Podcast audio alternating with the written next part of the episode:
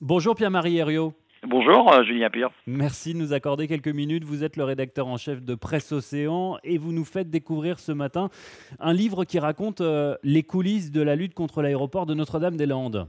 Oui, et ce livre, c'est un ouvrage de journaliste. Hein. Il a été écrit par Eleonore Duplay, qui est journaliste à France 3 Pays de la Loire, et qui, au fil des années, est allé effectuer de nombreux reportages sur cette ZAD, cette zone à défendre, devenue euh, malheureusement célèbre, hein, avec tous les heurts, tous les incidents, toutes les actions menées par euh, les opposants au projet d'un nouvel aéroport euh, pour la métropole de Nantes opposants qui ont eu gain de cause euh, début 2018 avec l'abandon de ce projet d'aéroport, je le rappelle. La force de ce livre, c'est qu'il ne prend aucun parti. Absolument, c'est une histoire humaine. Il y a des humains avec leurs idéaux, leurs passions, mais aussi leurs divisions. Et puis il y a des personnages. Il y a Julien Durand, qui a été une des figures de la lutte. Et puis il y a de l'autre côté Nicole Klein, qui a été la préfète qui a réglé ce problème et qui a sûrement euh, parfois contre la volonté de certains décideurs euh, locaux ou nationaux réussi à imposer euh, sa vision des choses. Ce récit, c'est aussi, je dirais, l'aboutissement du courage de cette journaliste qui a continué à se rendre sur la ZAD quand beaucoup de ses confrères l'avaient déserté, excédé d'y être reçu de manière, on va dire, assez violente. Oui, absolument. C'était vraiment un conflit difficile, difficile à couvrir pour nous, journalistes.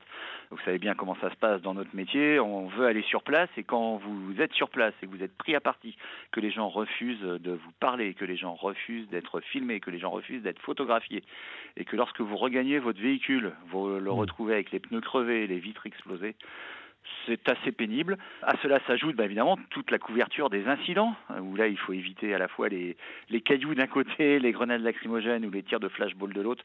Bon voilà, c'est un conflit qui n'a vraiment pas été très agréable à, couvrir, en plus dans des conditions géographiques compliquées puisqu'on est dans des bois, dans des champs.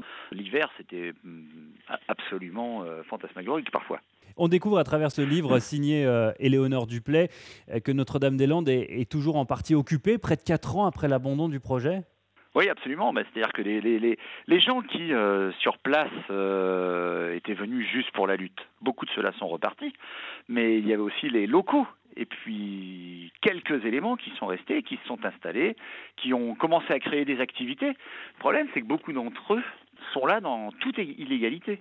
Soit ils hmm. occupent ou ils ont construit des locaux sans permis, soit ils occupent donc des locaux sans autorisation, soit ils, euh, euh, procèdent à des activités euh, agricoles ou, ou de l'élevage, mais sans aucune autorisation. Pas tous, hein, mais certains. Donc évidemment, c'est très compliqué. Et les autorités sont, sont un petit peu ennuyées. Il y a aussi le problème des terres.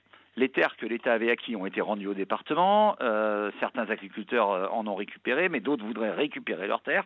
C'est compliqué, ils ont touché de l'argent. Enfin voilà, c'est un petit peu inextricable, un petit peu insoluble. Ça s'appelle Notre-Dame-des-Landes après la lutte. C'est signé euh, Éléonore Duplay aux éditions du Seuil. Et c'est le livre que vous nous faites découvrir ce matin dans Presse Océan. Merci beaucoup, Pierre-Marie Herriot. Merci, Julien. À très bientôt. À très bientôt.